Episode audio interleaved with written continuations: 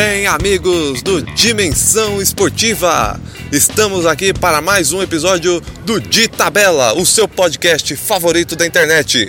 Hoje nós vamos falar tudo sobre a quarta rodada do Campeonato Brasileiro e vamos falar também dos confrontos da Copa do Brasil 2019. Isso mesmo, a Copa do Brasil chega à sua fase de oitavas de final e nós vamos falar tudo que você quiser saber sobre os primeiros quatro confrontos que vão acontecer nesta semana. Estou eu aqui de novo, Ivan Pignatari, mais uma vez apresentando, mais uma vez o nosso outro apresentador, o Vitor Lima, ele teve uns problemas, mas eu estou aqui firme e forte para apresentar, para tocar essa bagaça aqui. E comigo estão ele, Vinícius Barbosa. E aí, Ivan, tudo bem?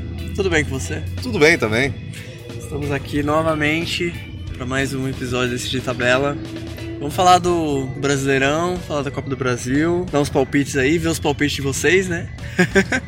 eu, eu já vou adiantando que na live de sexta eu fui o que mais acertou palpites, hein? Acertei só dois, acertei só dois, mas os outros dois acertaram só um. Então eu ganhei essa rodada. Bom, a gente já vai falar mais sobre isso. E comigo aqui também, Leonardo Bandeira. Olá pessoal, como sempre, né? O parceiro do Ivan em tudo. Pedir desculpa a Yasmin, porque eu já tô passando mais tempo com ele do que ela com ele, mas é um prazer novamente só estar tá falando do Brasileirão e da Copa do Brasil e falar que o Santos tá, tá me tá deixando orgulhoso, o torcedor, falar a verdade. Tá iludindo o Santos? Não, não, tá deixando orgulhoso agora. tá, tô, tô colocando fé já, já tá me iludindo a Morena. Eu já eu falei aqui, eu falei aqui, eu cravei Santos campeão brasileiro, vamos esperar ainda pra ver, né?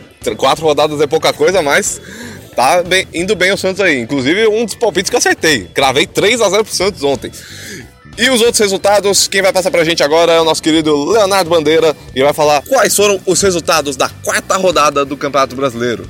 O Fluminense perdeu pro Botafogo por 1 a 0. O Corinthians empatou com o Grêmio 0 a 0.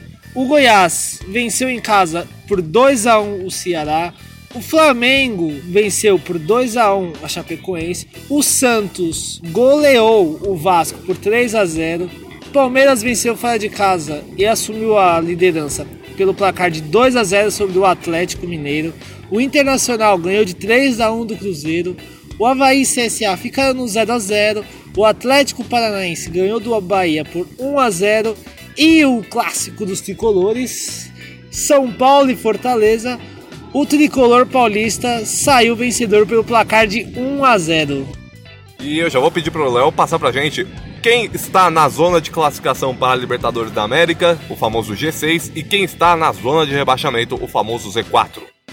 O G6 do Brasileirão é formado pelo Palmeiras em primeiro com 10 pontos, o Santos em segundo com 10 pontos, o São Paulo também com 10 pontos fica em terceiro, seguido de Atlético Mineiro, Botafogo e Atlético Paranaense, que formam o G6. E lá no Z4 está CSA com 3 pontos, Grêmio com 2 pontos, Havaí com 2 pontos e o time que, na minha opinião, já está rebaixado, o Vasco da Gama, um ponto apenas. O time do Pô fechou. É, maldoso, Leonardo. Vascaínos, guardem todos esses áudios aí para o final do campeonato. Embora o Vasco não tá ajudando até o momento, é, o Vasco tem que ajudar também, né? gente, o Vasco não pode ficar só perdendo pra gente ficar falando mal dele aqui, né? Ele tem que começar a ganhar. Mas se o Vasco escapar no final do ano, joguem isso na cara de Leonardo Bandeira. Eu só queria dizer que eu tô com medo desse palpite do Léo. Bom, destaque na classificação, né, pra, pro fato do Corinthians ser o único dos quatro paulistas que não está no G6, né? Tava comentando isso ontem, né? Depois do jogo de São Paulo, a gente tira um print da primeira parte da tabela. O Corinthians tá jogando o, a La Liga? É? Porque os paulistas lá, todos ali em primeiro, o Corinthians está jogando a La Liga, então. É, o Corinthians está ainda, ainda não está figurando nos seis primeiros colocados. Início ruim do atual campeão paulista, né? O Corinthians está com uma expectativa grande aí para as três primeiras rodadas, ganhou apenas um jogo da Chapecoense e foi o único time que cedeu pontos ao Vasco da Gama até agora, né? Vai lembrar, o Vasco da Gama está em último lugar com apenas um ponto, perdeu três partidas empatou uma. Esse único empate foi contra o Corinthians. Então, antes de falar do jogo da rodada, né? Que acho que é um consenso aqui que Santos e Vasco foi o principal jogo dessa rodada, né? Vamos falar um pouco sobre o jogo de sábado, que foi um jogo, tipo. Não foi um jogo horrível, mas foi um jogo fraco. Poderia ter sido um jogo bem melhor pelos dois times que estavam em campo. Corinthians e Grêmio.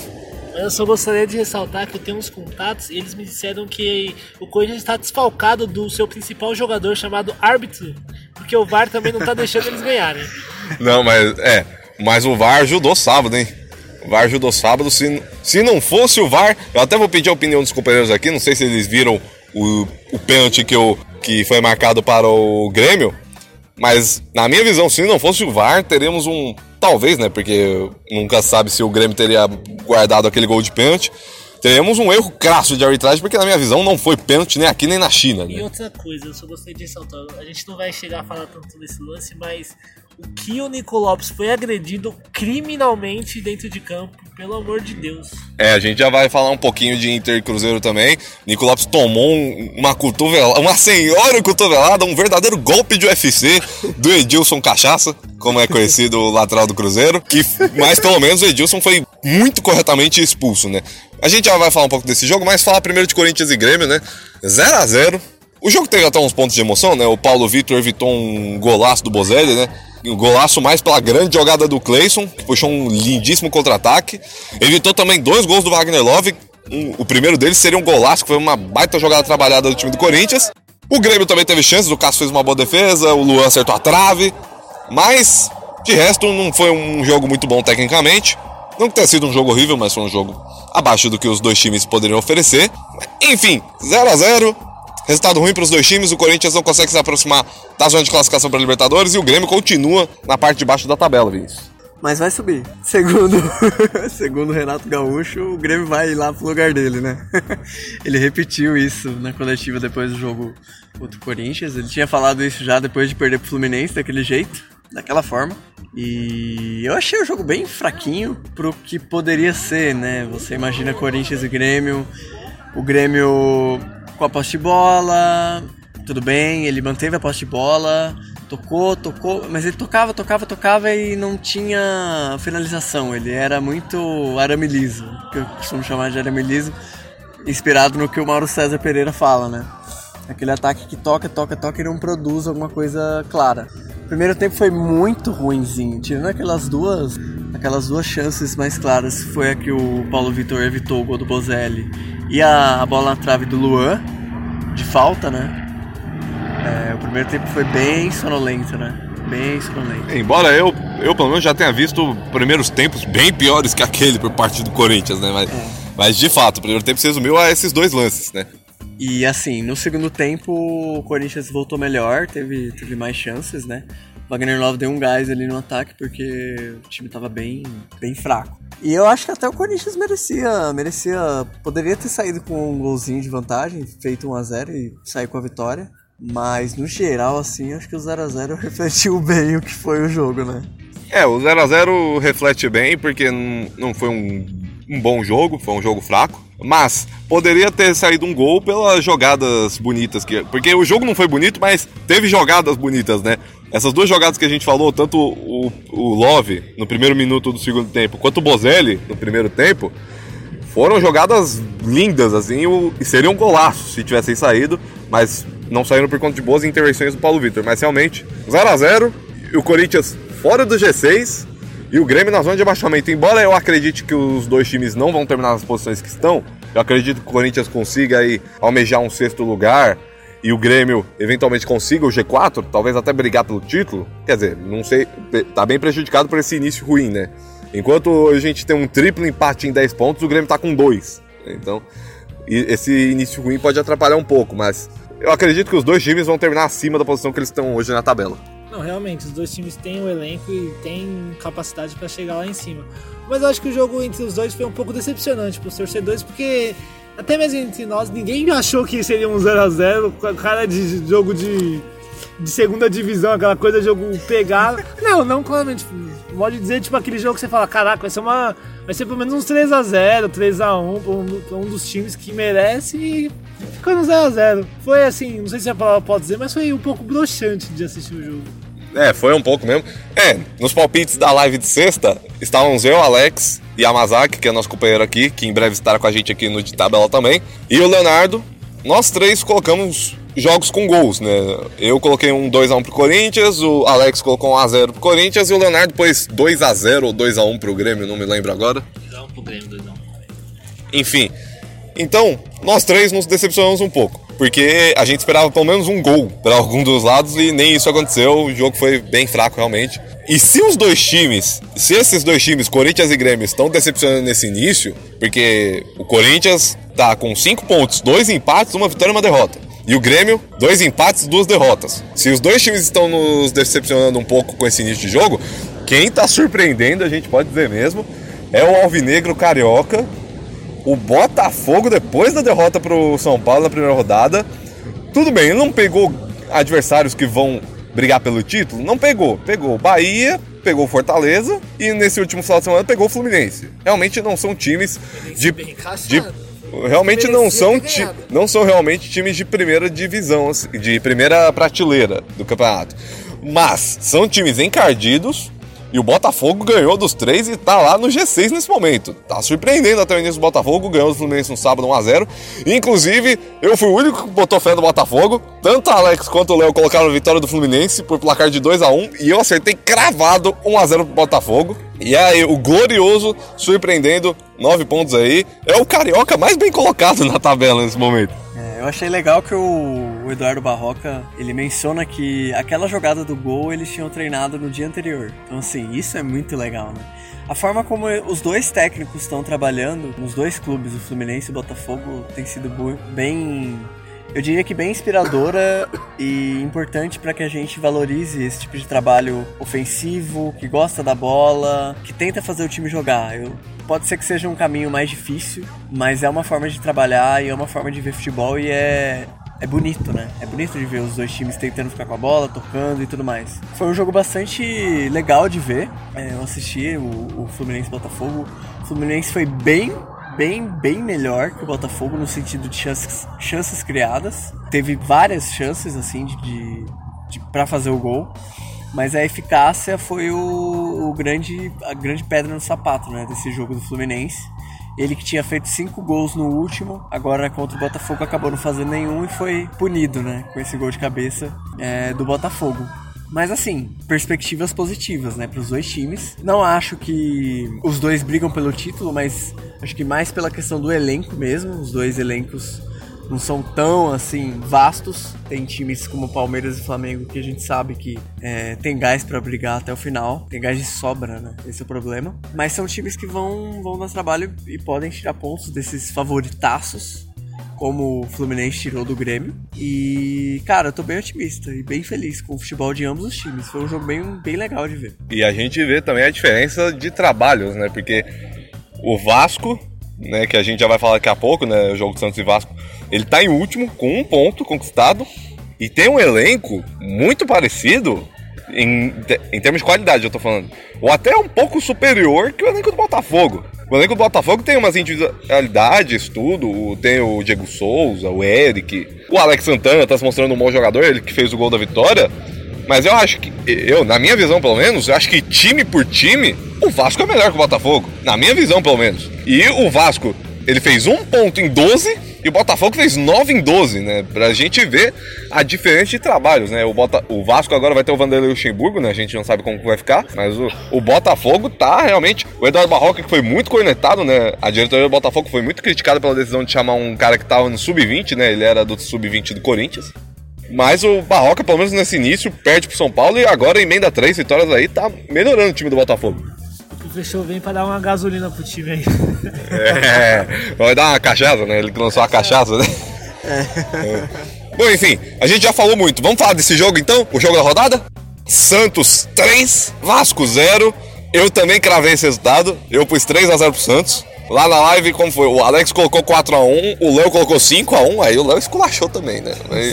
E eu coloquei 3x0, acertei, mas a verdade é que era para os três terem errado. Era para ter sido um 6 ou 7, pelo que o Santos foi no jogo. O Santos foi imensamente superior. O Vasco muitas vezes escapou na sorte, ou por mérito dos seus defensores, né? Teve uma bola que o Pikachu salvou em cima da linha. O Sidão, embora tenha toda aquela polêmica lá que a gente já vai falar, ele fez três defesas boas, né? Uma boa defesa num chute de Soteldo no segundo tempo. Poderia ter sido muito mais. O, é o, o Santos San... errar o gol, né? O Santos mais erra, Se você pegar as bolas perdidas, ficou 4x3, né? Porque o Santos, pelo amor de Deus, dava até. Eu, como Santista assistindo o jogo, dava um desespero aquelas bolas na trave, pelo amor de Deus. O Soteudo faz um gol, parecia um gol de final de Mundial. Ele sai comemorando porque ele já tinha perdido uns dois.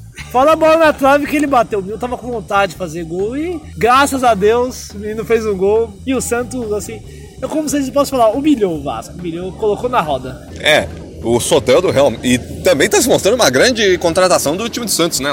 O baixinho joga muito, hein? Quando chegou no Santos, a torcida ficou meio de cabeça virada. Falou, acho que esse moleque não vai jogar bem, não. Mas assumiu a 10 e tá mostrando que ele ia, ele ia colocando uma bola ontem na caixa. Do jeitinho que o Santista gosta. Cortou pra dentro com a direita, ó. E a bola bateu na trave. E esse time do Santos tá dando gosto de ver jogar, né? É o que o que a gente falou nas últimas duas lives, a gente chegou a falar isso no podcast, o time do Santos tá dando gosto de ver. Tá fazendo só jogo bom, mesmo jogo que empatou com o CSA, foi um jogo que o Santos foi superior ao seu adversário e merecia a vitória. Cada jogo é um time. Você pode perceber que o Santos nunca é o mesmo time dentro de campo. Ele sempre está se reestruturando para se adequar ao time adversário. Isso que é bonito de ver. O é, tá sempre jogando. varia. Contra o Grêmio, então com três zagueiros. Contra o CSA também, três zagueiros. Ontem entrou num 4-3-3. É isso, é isso que eu falo. Um time ele tem que. Ele não basta ter uma forma de jogar, ele tem que saber jogar de várias formas, né? E o Santos está mostrando que sabe isso. No primeiro jogo contra o Grêmio foi um pouco mais resguardado assim, jogou um pouquinho mais reativo, conseguiu a vitória. Contra o Fluminense teve menos poste de bola, mas teve mais finalizações que o Fluminense. Contra o CSA teve mais bola, teve mais chutes a gol. E ontem contra o Vasco foi foi brincadeira o tanto que o Santos produziu. É realmente o que a gente falou aqui. Se tivesse sido 6 a 0 pro Santos, talvez tivesse ficado barato ainda. É, eu acho importante assim, essa eficiência do Santos, ela aumentou, né, claramente. É importante que seja assim, que seja 3, 4, tá criando chance, que seja 3, 4, 5 gols tem que ir fazendo.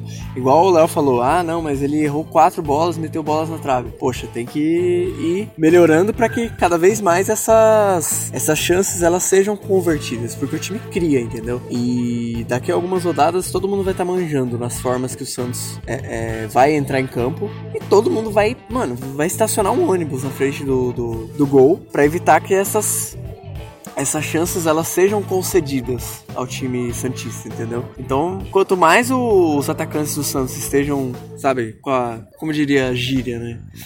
Com a ponta dos cascos, seria isso? Estejam afiados, estejam ali precisos nas, nas finalizações, melhor pro time do Santos é, conseguir efetivamente um título, né? Porque o futebol bonito tá sendo bem apresentado, mas a gente não sabe se isso vai acarretar em bons resultados em termos de taça, né? Então tem esses. Tem o Brasileirão e a Copa do Brasil, que o Santos está em disputa. Há chances grandes do Santos levar um título se continuar com esse futebol, mas tem que continuar nessa crescente aí para que isso aconteça de fato. Tem que continuar nessa pegada mesmo. E o Vasco ontem também foi. Vamos falar real, o Vasco deu graças a Deus por ter sido só 3 a 0 Embora tenha chego a empatar o jogo, mas o VAR atuou, né?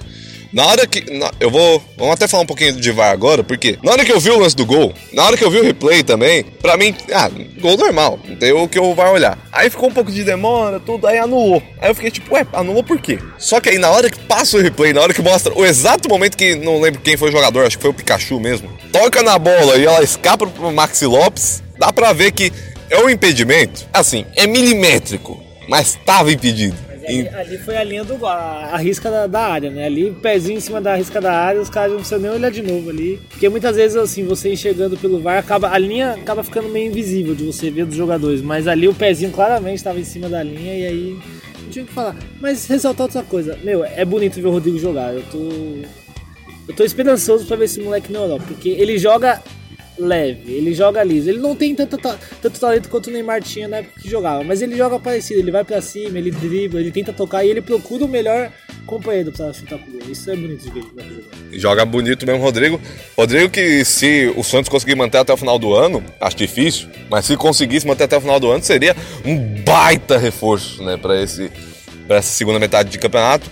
Mas enfim, voltando a falar do VAR, é assim, a demora fica um pouco porque é um lance bem difícil e porque o VAR também, ele pode, ele consegue traçar a linha na tela. É, eu já ouvi comentários de arbitragem falando que o VAR lá na cabine ele tem a tecnologia para traçar a linha ali e ver se está impedido mesmo. Então até por isso deve ter demorado um pouco mais, né?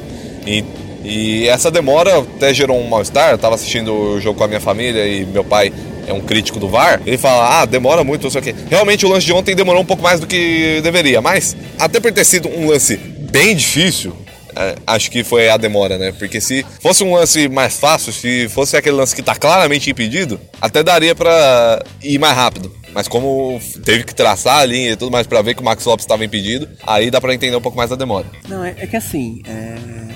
uma coisa que poderia ter sido feita para esse Brasileirão, e aí fica a sugestão para que, que seja feito na próxima edição, né? É uma, uma divisória, um arranjo, digamos assim, do, dos gramados brasileiros para que sejam feitas aquelas divisórias dos campos, sabe? Não são todos os gramados que tem aquelas linhas divisórias que ficam um tom de verde mais escuro, um tom, um tom de verde mais clarinho, e isso facilita muito para você ver uma situação de impedimento, mesmo que seja com o VAR. Porque eu vou, vou citar um exemplo para vocês. No jogo Goiás 2, Ceará 1, o último jogo do sábado, teve um lance de impedimento no primeiro gol do Goiás, que aliás foi um golaço, golaço, aço, aço do Marlone. Que foi... Aquele Marlone. É, aquele Marlon do Corinthians, que foi, foi lindo, lindo, lindo, lindo gol por toda a jogada, né? Só que no lançamento, na origem da jogada, tinha um jogador do Goiás que tava milimetricamente em posição legal. E aí o VAR foi checar e aí teve uma certa demora. E como no gramado do Serra Dourada ele é todo verde, uniforme verde. Nossa. Fica difícil de ver. Porque às vezes tem uma câmera que não favorece, sabe? Fica um ângulo meio complicado. Então, com as divisórias do gramado fica bem, bem, bem mais fácil. Coisa, é coisa que tem na Arena do Corinthians, por exemplo. Exatamente, exatamente. Então facilita, né, essa questão da divisória do gramado. É, eu tenho duas sugestões para a questão do impedimento com VAR, né? Primeiro, eu acho que o que poderia ser mais eficiente, eu não sei como ficaria, né? E até queria pedir a opinião do Vinícius e do Léo também sobre isso. Você deixa uma câmera, assim, de cima, de cima pro campo, exatamente de cima, não tipo um pouquinho pro lado, um pouquinho pra cá, não, exatamente de cima, assim, que aí consegue ver direitinho, reto, retinho. Aí não tem como fa falar se está ah, que esse ângulo aqui parece que tá um pouco atrás, mas esse aqui parece que não. Não. Se ficar exatamente de cima, retinho de cima, dá pra ver. Penso eu, pelo menos. E outra sugestão, é como o Mauro César falou, o, conforme o futebol vai mudando, as regras têm que se adaptar. Agora com o VAR, o normal é as regras se adaptarem também, né? Então, uma mudança que acho que seria muito benéfica, e o Mauro César é um que defende fortemente essa mudança, é alterar a regra do impedimento pro seguinte. Antigamente, mesma linha já era impedimento, né? Antigamente era assim, se o jogador estivesse na mesma linha do defensor, já, já contava como impedimento. Hoje em dia não, hoje em dia se tiver na mesma linha não é, mas se tiver um pouquinho à frente, é, se tiver com a cabeça só pra frente, o pé pra frente, já é. A minha sugestão é, ao invés de ser tipo, ah, ter só um pouquinho do corpo à frente já caracteriza impedimento, eu acho que tem que ser o jogador inteiro pra estar impedido. Tipo, se tiver um. É porque assim, a, a analogia que eu faço é: pra, pra ser gol, a bola não tem que entrar totalmente? Então, pra ser impedido, cara, tem que estar impedido totalmente. Pelo menos é um raciocínio que eu tenho. Que acho até que facilitaria. Porque a questão do impedimento é que assim, a gente viu recentemente vários gols que, tipo, o impedimento é milimétrico, seriam anulados. O gol do Daverson, contra o São Paulo, o gol do Agüero lá contra o Tottenham na Champions, enfim, vários. E isso aumentou muito a discussão. Ah, mas é um impedimento assim. Não tem que discutir a anulação do gol. Tá impedido, pronto. Agora, a discussão que cabe para pensando na mudança da regra é: o jogador que tá impedido, ele obteve uma vantagem por estar um pouco à frente? Ou se ele tivesse normal, na posição normal, teria estaria do mesmo jeito, tipo, tanto faz. Essa é uma discussão que se coloca muito, né? O quanto o cara tira vantagem da, da posição de impedimento, né? Então eu queria saber a opinião dos companheiros sobre o, a questão do impedimento. É, eu acho que essa mudança de regra no, no caso do, do cara tá com a. O jogador tá com o corpo inteiro, né? É, ele ia deixar muito zagueiro louco da cabeça. Ele ia mudar totalmente agora de posicionamento, né? Ele ia ter que estar tá ficando dando passos à frente para deixar o atacante inteiro, né? Na frente da, da linha dele, né? Da linha do, do último defensor, do penúltimo defensor, perdão. Então, primeiro que o zagueiro ia ficar um pouco chateado com essa mudança, que ele ia ter que mudar totalmente a, a, a, mentalidade dele. E a gente sabe que os comportamentos no futebol é, são treinados para que sejam feitos repetidamente e mecanicamente dentro do campo. Mas é uma coisa que pode ser feita, sim, pode ser estudada. Isso que você falou do quanto o jogador tira vantagem é, é, legal pensar. Eu acho bacana porque tem uns impedimentos que são marcados que não aconteceu nada, sabe? O cara só voltou lá e não aconteceu nada. Ele só parou a jogada e, e ah, impedido. Mas não aconteceu nada, ele tocou para trás depois. Ele não tirou uma vantagem. Esse tipo de impedimento eu acho que poderia ser, ser revisto. Agora a questão do cara tá com o corpo inteiro à frente, não sei, não sei, teria que pensar. Eu acho que seria inviável porque às vezes você pega um, um- um zagueiro que não tem tanta velocidade e um, um atacante que é muito alto, o cara simplesmente com a pontinha do dedinho lá na linha do zagueiro, aí a bola vem pra ele, na velocidade ele vai ganhar. O atacante é malandro, ele coloca o corpo, protege, pronto, gols fáceis. Então você acaba percebendo que, tipo assim, é, estar na mesma linha nunca realmente vai estar, por exemplo. Você nunca vai perceber um cara na mesma linha completamente. Mas isso daí é, uma, é muito do da estratégia de, de jogador saber se posicionar. Porque isso é, uma- é um talento, entendeu? Muitos zagueiros não sabem se posicionar. Por exemplo, você pega um Ricardo Oliveira, o cara é um profissional em saber se posicionar na, na linha junto com o zagueiro. E ele sempre pega bolas bem posicionado. É, o cara tem 38 anos e corre que é uma beleza também, né? Mas enfim. Bom, dita essa questão do VAR, pra fechar Santos e Vasco, fala um pouquinho da questão do Sidão, que foi o assunto do domingo, né? O Sidão falhou no primeiro gol do Santos, né? Ele vai tocar pro zagueiro, ele toca errado, o Rodrigo rouba a bola e deixa pro Pituca fazer o gol. Golaço, inclusive, né? Os três gols do Santos foram golaço. E aí, a internet, zoeira do jeito que é. É, o segundo gol foi Segundo gol eu também achei falha dele, porque chute no canto do goleiro, o goleiro tem que cobrir o canto do goleiro. né? Então, mas enfim. Mas você, assim, pensando como atacante como goleiro, você tá aqui, o atacante tá na sua frente, ele vai bater no seu canto fechado ou no canto que tá mais aberto? Eu acho que ele, você pode ver que ele busca o canto aberto, só que o Rodrigo inteligentemente coloca no que a gente chama do contrapé do, do, do- do goleiro. E aí a bola passa, e claro que aquilo ali é defesa de, devia ser uma defesa de futsal, né? Você conseguir se movimentar o braço pra defender rápido, mas infelizmente. E no primeiro gol, realmente, eu tenho que ser sincero, eu não vi. Eu não vejo que o Sidão também falou, caraca, porque o pessoal, do jeito que o pessoal tava falando, pareceu que ele deu a bola no pé do, do, do atacante do, do Pituca.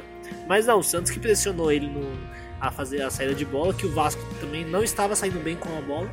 E aí roubou a bola porque o. Se não me engano, o Rodrigo toca na bola e essa bola sobra pro Pituca e o Pituca claramente sabe bater bem na bola e faz o gol. É, enfim, tem essa questão aí.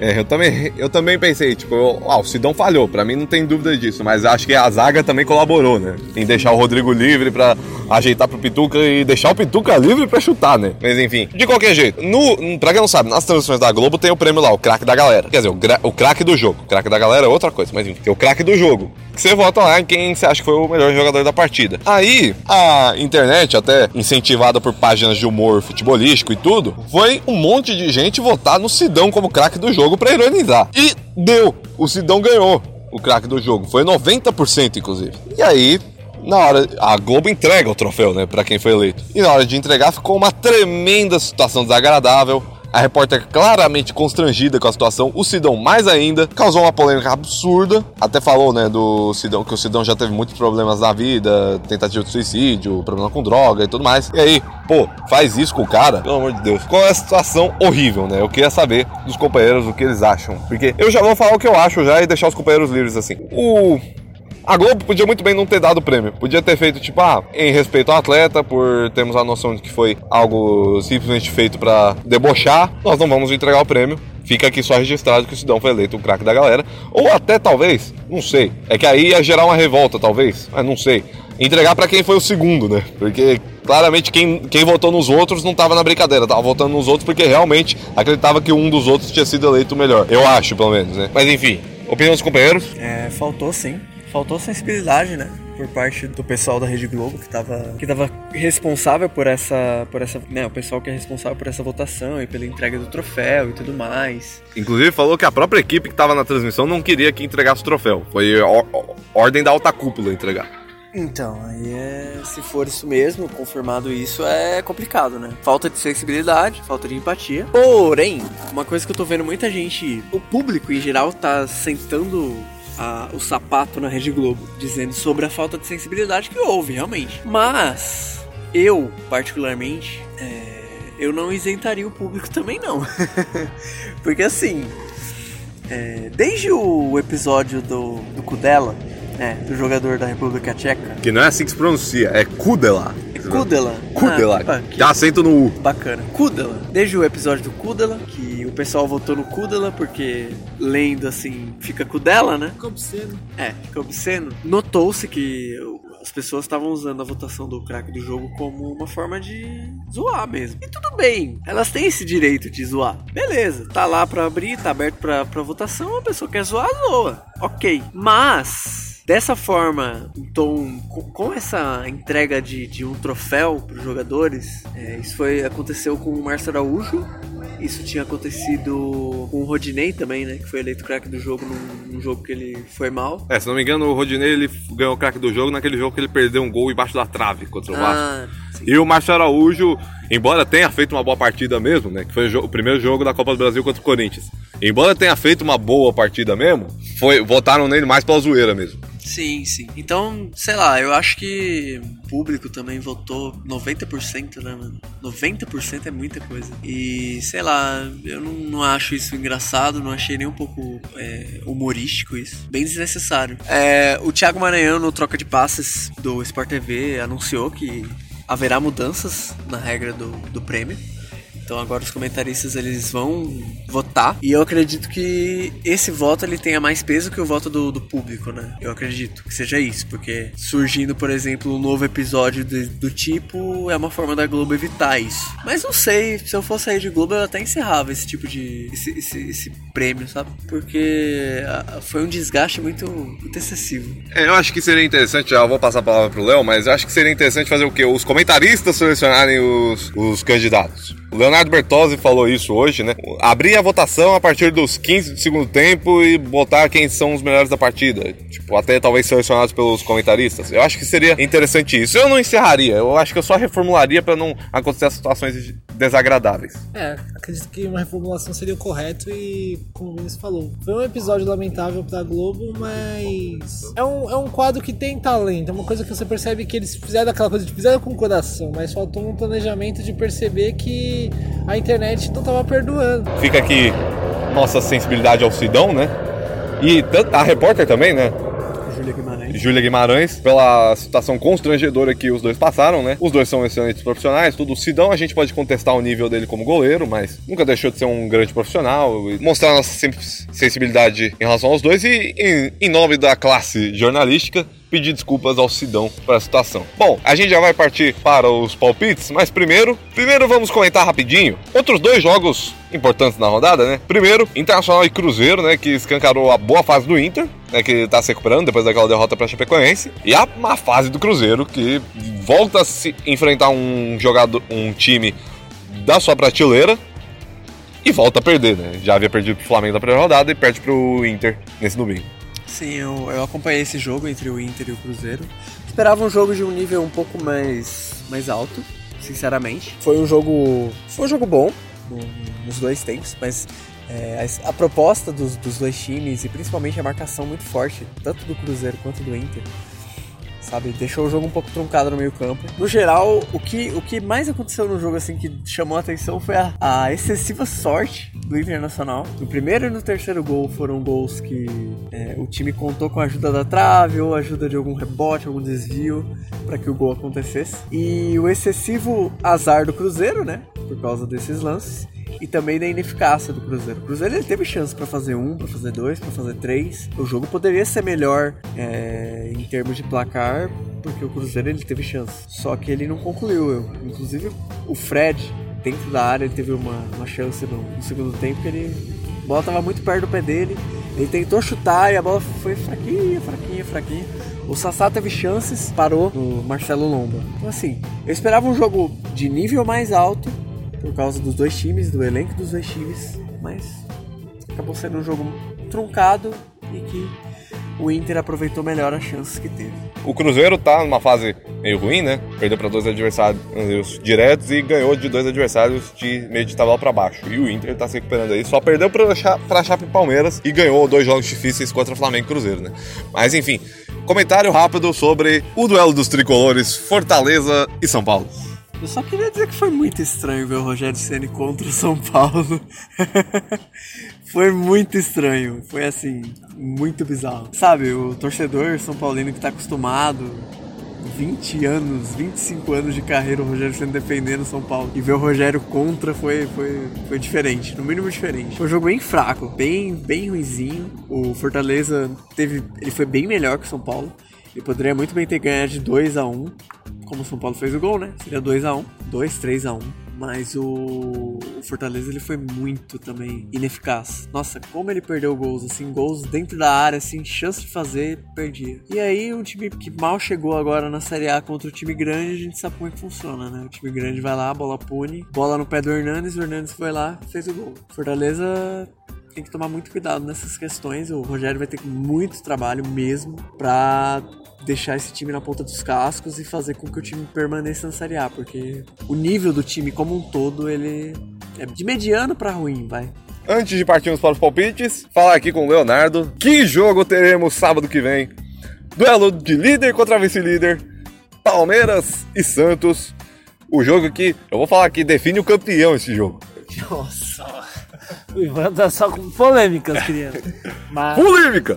Mas realmente é um jogo super importante, se não o mais importante para ambos os times no ano, porque espanta aquela coisa de perder um jogo importante e fortalece a sensação de ser campeão. Para mim, o jogo é mais difícil para o Palmeiras, porque pelo elenco, né, acaba sendo mais, pesando mais. Vai ser um jogão. Eu, eu só tô com medo de 0x0, né? Esse é outro jogo igual o Corinthians e Grêmio. Na live de sexta, nós vamos, vamos fazer outra live na sexta-feira, né? Agora live toda sexta-feira lá no Facebook do Dimensão Esportiva. Na live de sexta nós iremos dar os palpites da rodada final de semana e palpitar inclusive Palmeiras e Santos esse jogaço que será. Agora vamos ao que interessa, Copa do Brasil. Quatro jogos essa semana, quatro na semana que vem. Agora nós vamos dar os nossos palpites pelos quatro jogos dessa primeira semana. Eu vou fazer o mesmo esquema. Eu sou apresentador, então eu dito as regras. Eu vou ser o último a falar. O Vinícius voltando a dar palpites aqui, ele vai ser o primeiro. Eu, aí fala o Léo e eu falo por último porque eu faço as regras. Bom, jogos da Copa do Brasil, o primeiro deles será na quarta-feira, 7h15 da noite. Atlético Mineiro e Santos Futebol Clube. É. 2x0 pro Santos. 2x0 Santos. 2x1 pro Santos. É, Atlético decepcionou um pouco no jogo contra o Palmeiras, né? Esperava um, um jogo mais equilibrado, o Palmeiras foi lá e ganhou. Bom, eu digo aqui 3 a 1 pro Santos. O próximo confronto, ainda na quarta-feira, às 9h30 da noite, Maracanã, Fluminense e Cruzeiro. 2 a 1 pro Cruzeiro. 3 a 0 pro Cruzeiro. Eu vou ousar um pouco aqui. Eu acredito que no jogo do Mineirão o Cruzeiro vá se impor e vá vencer tranquilo para se classificar, mas acho que no jogo desta quarta-feira 2 a 1 pro Fluminense. Bom, ainda na quarta-feira também 9h30 da noite. Que jogo! Clássico das multidões. Corinthians e Flamengo. Nossa, que pedreira. É... 1 a 0 Corinthians. Como eu já disse aqui, é o famoso clássico do jogo limpo, né? Não pode roubar para nenhum dos dois lados. Não, brincando. Mas eu acredito que o Flamengo vai surpreender e vai, vai ganhar. Eu acho que o primeiro jogo é 2 a 0 pro Flamengo. Lembrando que a partir desta fase na Copa do Brasil teremos VAR, né? Uhum. Teremos VAR. E eu coloco aqui, eu vou com o Vinícius 1 a 0 pro Corinthians. E fechando os jogos desta, deste meio de semana pela Copa do Brasil, Fortaleza e Atlético, Atlético Paranaense Quinta-feira, nove e meia da noite. Ah, 2x0 Fortaleza. 2x0 Fortaleza. Ô, louco. Ousado, né? Ousado. Vai, vai, vai, vai acontecer um hecatombe. E o Fortaleza vai, vai passar. 1x0 Furacão. Bom, o Vinícius ousou, mas eu vou ousar mais que ele. Eu que cravei Fortaleza campeão da Copa do Brasil, digo que quinta-feira será 3 a 0 pro Fortaleza. Nossa, vou embora. Vamos, vamos embora, lá, vamos embora. 3 a 0 pro Fortaleza. E é isso, os outros quatro jogos serão na próxima semana. A gente fala mais sobre eles no próximo de tabela. E o de tabela, episódio 4, está encerrando por aqui. Gostaria de agradecer a todos vocês que ouviram, né? Agradecer aos nossos parceiros, o Taverna do Macaca Olho, que está sendo o nosso grande parceiro nesse início do Dimensão Esportiva e do de tabela. Agradecer também a Agência Grego, que está sendo responsável por nossa identidade visual. Esse logo bonito aí do Dimensão Esportiva é obra da Agência Grego. Agradecer aos companheiros aqui presentes. Vinícius, suas considerações e quem quiser seguir a gente nas nossas, nas nossas redes sociais tem que fazer o quê? Passar os recadinhos, né? Primeiro, uh, as mídias sociais do Taverna do Macaco Caolho. O macaco, ele é TM Caolho 1 no Instagram e ele é TM Caolho no Facebook e no Twitter. Quem quiser seguir o, o Dimensão Esportiva nas mídias sociais, a gente é dimensão.esportiva no Facebook e no Instagram e arroba dimensão ESP no Twitter. Essas são as nossas mídias. E para fechar, passar o recado, que satisfação de novo tá gravando aqui mais uma edição do podcast, dando palpites, dando os nossos espetáculos, comentando os, os temas da rodada. E aí, próximo, próximo episódio a gente volta pra falar mais. Tamo junto. Muito obrigado, pessoal. E agradecer também aqui o Santista mais novo do mundo, Leonardo Bandeira. Que isso, mais novo não. Tem o frio do Neymar ainda, não esquece. Davi. Mas eu gostaria de agradecer todo mundo. Gostaria de mandar porque a minha família não me cansa, gente, de me pedir para mandar beijo para eles. Então eu vou mandar um beijo hoje pra minha irmã, pra minha mãe, pro meu pai, pra minha namorada e pra minha prima Soraya. E em cada programa eu devo trazer pelo menos três nomes de primas que elas vivem me pedindo para mandar beijo. E é isso, pessoal. Foi um prazer fazer o podcast com esses meninos maravilhosos no meu coração. E estamos aí sempre no que precisar, Ivan. Relaxa, irmãozinho. E agora eu que agradeço, eu me despeço por aqui. Muito obrigado a todos que ouviram a gente. Em breve, muitas novidades. É isso. Bom dia, boa tarde, boa noite. E uma última coisa, eu gostaria de dar um spoiler. É, na última rodada, o Vasco já vai estar afundado e vai estar na segunda divisão já. Obrigado, boa noite. hum, ousado. Podem cobrar o Leo Vascaínos. Ah, e só para encerrar de vez agora, lembrando, sexta-feira, livezinha no Facebook do Dimensão Esportiva. E semana que vem, mais um de tabela. Muito obrigado a todos. Falou-se!